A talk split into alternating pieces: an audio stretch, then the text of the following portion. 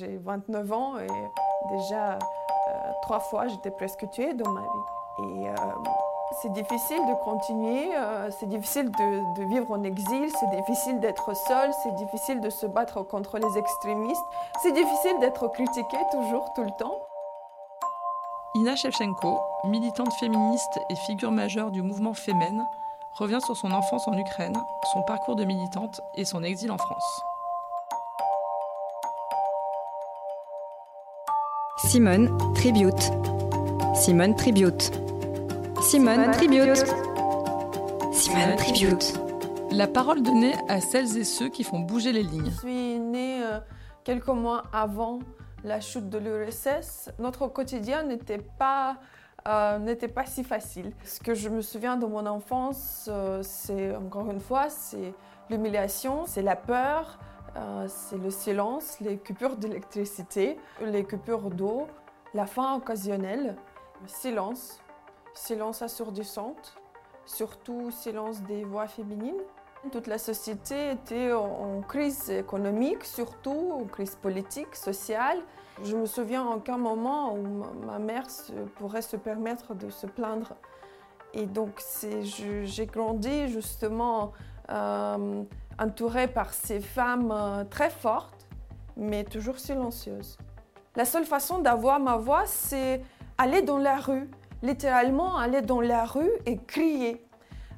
Et c'est ce que j'ai fait avec, avec les manifestations, avec les, protestations, mais j'ai ignoré quelque chose d'assez important que, en tant qu'une femme, ma voix, en fait, ne compte pas. C'est pour cela, avec le mouvement féminin, nous avons transformé nos corps en outils politiques, nos corps ont devenu nos porte-voix.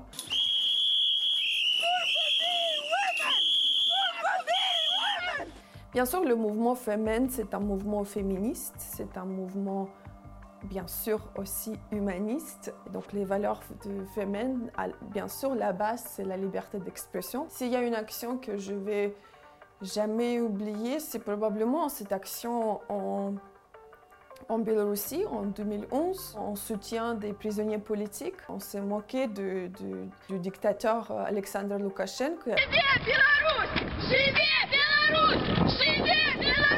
Après cette action-là, j'ai vécu une violence, euh, pour la première fois de ma vie, j'ai vécu une violence extrême, psychologique et physique. On était kidnappés euh, par les agents de KGB. On se retrouvait dans un forêt. On était torturés. Et c'est quelque chose que, que n'oublie pas. C'est quelque chose avec quoi je, dois vivre toute ma vie. Je vis chaque jour. Je vis en exil en France. Euh, euh, parce que euh, à cause de, mes actions féminines, c'est très difficile, parfois très douloureux, mais euh, je me suis dit qu'en fait, je pense que l'exil, c'est quelque chose qui est en commun entre toutes les femmes. Nous sommes toutes exilées des, lieux de pouvoir. Je rêve en fait d'avoir des, des expériences, vivre dans une société où mon activisme sera inutile. Je ne dois pas me battre en fait pour avoir la sécurité, pour avoir des, droits, pour avoir du, respect.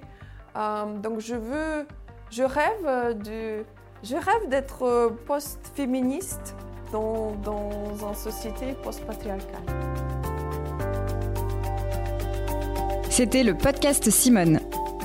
Retrouvez-le tous les mardis et jeudis et abonnez-vous sur votre plateforme d'écoute préférée pour ne manquer aucun des épisodes. À bientôt!